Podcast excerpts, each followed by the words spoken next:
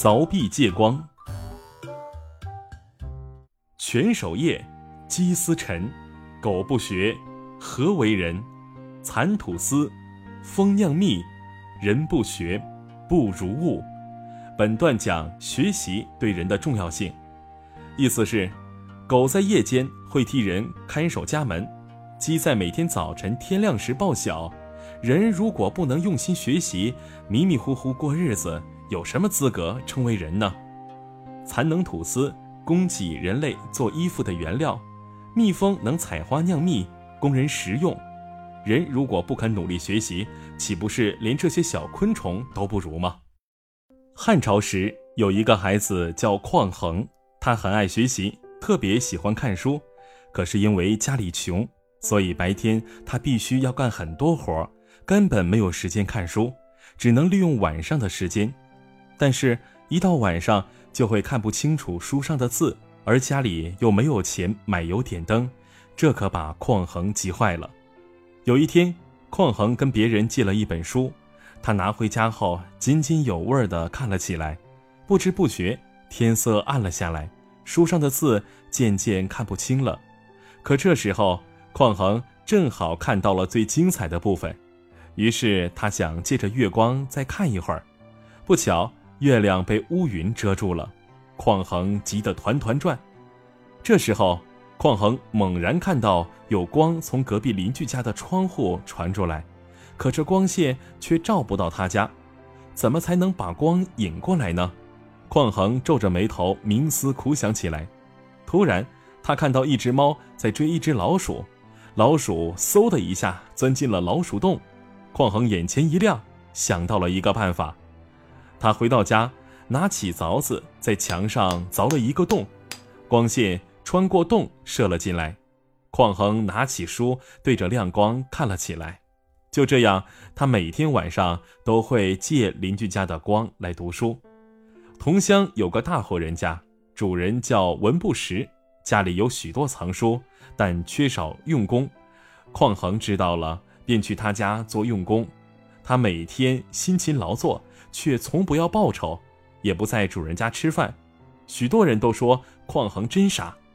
这件事很快被主人知道了，他感到很奇怪，就把匡衡找来问话：“你在我这干活，但是不要报酬，也不吃饭，这是为什么呢？”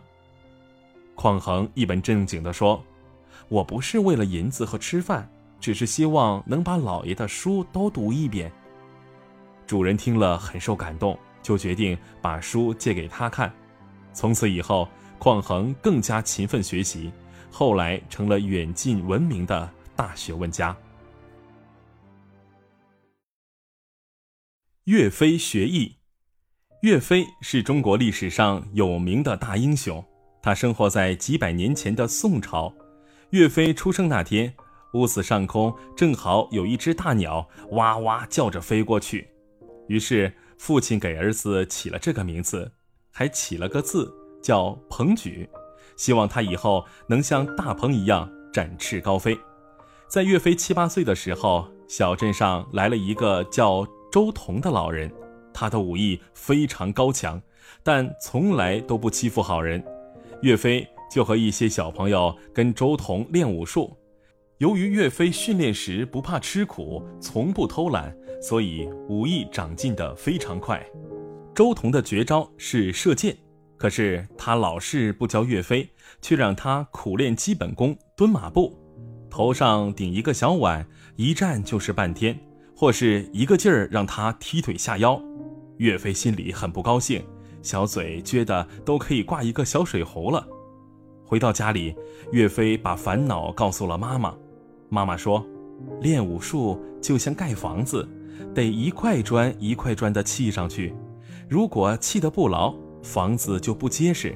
所以老师让你练基本功，也是为了让你将来有一身过硬的本领啊。”周彤知道了这件事，有一天，他将自己珍藏了多年的长弓取出来，交给岳飞说：“你如果能拉开这张弓，我就教你射箭。”岳飞满不在乎地看了看弓，说：“行啊，我要拉开了，你可不许耍赖。”他使出全身的劲儿去拉那张弓，可怎么也拉不开。周彤站在旁边，抚着胡须，哈哈大笑起来。岳飞涨红了脸。从那以后，他更加刻苦，再也不嫌基本功枯燥了。经过几年的训练，岳飞不仅能很轻松地拉弓，而且射出去的箭也是百发百中。他能站在很远的地方射中一片柳树叶。有一天，他正在练习射箭，突然发现前面的小树林里有一只小白兔正在悠闲地吃着草。岳飞搭好弓箭，瞄准小兔。正要将箭射出，这时只听有人大喊：“不要放箭！”岳飞抬头一看，原来是周彤。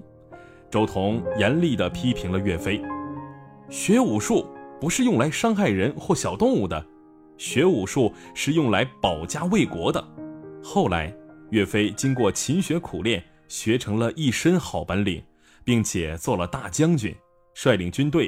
保家卫国，成为历史上赫赫有名的大英雄。